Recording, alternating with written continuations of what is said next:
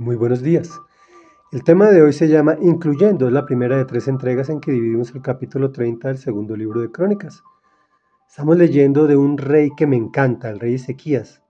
Vamos a ver hasta cuánto se comporta así de bien. Y dice así, Ezequías escribió cartas a todo Israel y Judá, incluyendo a las tribus de Efraín y Manasés, y se las envió para que acudieran al templo del Señor en Jerusalén a celebrar la Pascua del Señor, Dios de Israel.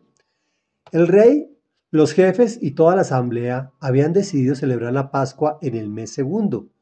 No pudieron hacerlo en la fecha correspondiente porque muchos de los sacerdotes aún no se habían purificado y el pueblo no se había reunido en Jerusalén.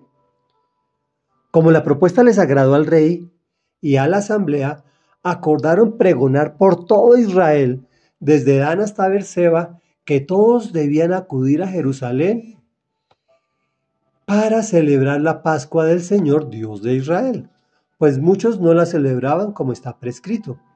Los mensajeros salieron por todo Israel y Judá con las cartas del rey y de sus oficiales, y de acuerdo con la orden del rey iban proclamando, Israelitas, vuélvanse al Señor Dios de Abraham, de Isaac y de Israel, para que Él se vuelva al remanente de ustedes, que escapó del poder de los reyes de Asiria.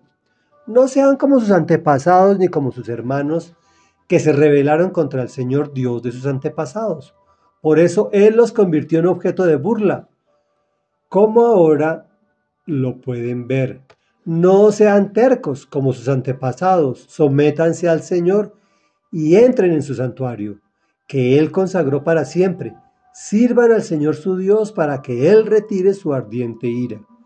Si se vuelven al Señor, sus hermanos y sus hijos serán tratados con benevolencia por aquellos que los tienen cautivos y podrán regresar a esta tierra. El Señor su Dios es compasivo y misericordioso. Si ustedes se vuelven a Él, jamás los abandonará. Reflexión. Hoy en día se le cambia el nombre o significado a las cosas para justificar propósitos que en la mayoría de los casos son desfavorables o contrarios a la instrucción de Dios. La lectura de hoy nos habla de una verdadera inclusión, pues el rey Ezequías escribió cartas para, entre comillas, sus hermanos enemigos israelitas. Recordemos que hace muy poco las tribus de Efraín y Manasés habían asesinado y saqueado al pueblo de Judá. Sin embargo, Ezequías los incluyó. Es más, acordaron invitar a todo Israel, que eran sus enemigos. Era una orden, estaba dispuesto, prescrito, se debía celebrar la Pascua en Jerusalén, donde se encontraba el arca de la presencia del Señor. Todo el pueblo de Israel donde estuviera debía trasladarse a Jerusalén al menos una vez al año, llevar su diezmo y ofrenda al templo, pues era el lugar de adoración. La convocatoria del pueblo era completamente evangelística. Arrepiéntanse y vuelvan al Señor, incluidas sus familias, para que encuentren el perdón con sus respectivos beneficios, pues el Señor es compasivo y misericordioso. El discurso de hoy es similar. Háblale de Dios a todos, incluidos los que te han hecho daño.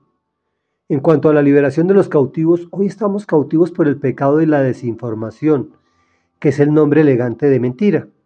Incluso hasta lo he escuchado en muchas prédicas, que se nos habla de venir a Dios y nos dará prosperidad económica, física, emocional, salud, etcétera y etcétera.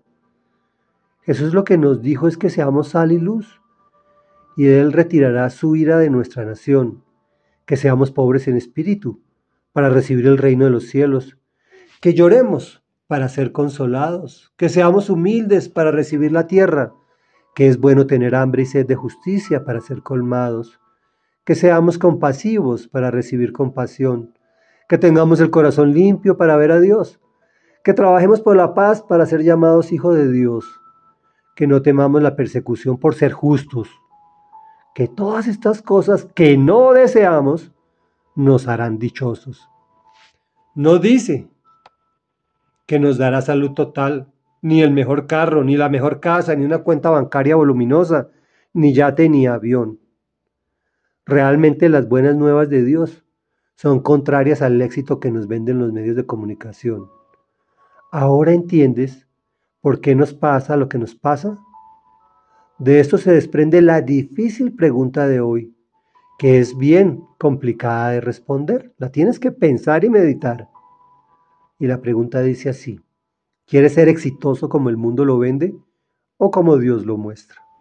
Oremos. Señor amado, hoy venimos ante tu presencia en el nombre poderoso de Jesús para decirte que te amamos, que queremos ser incluyentes como tú nos incluyes, Señor, que queremos actuar de acuerdo a tu bendición y a tus preceptos. Tú nos dices que seamos humildes, que seamos sencillos, que lloremos, que trabajemos por la paz, que seamos luz y sal de este mundo, Señor. Permítenos ser y danos un entendimiento para definir realmente hacia qué lado nos vamos a dirigir. Si hacia ti, Dios Todopoderoso, que das vida eterna, o hacia el mundo, que nos da un placer pasajero. Hoy te lo pedimos en el nombre poderoso de Jesús. Amén y amén.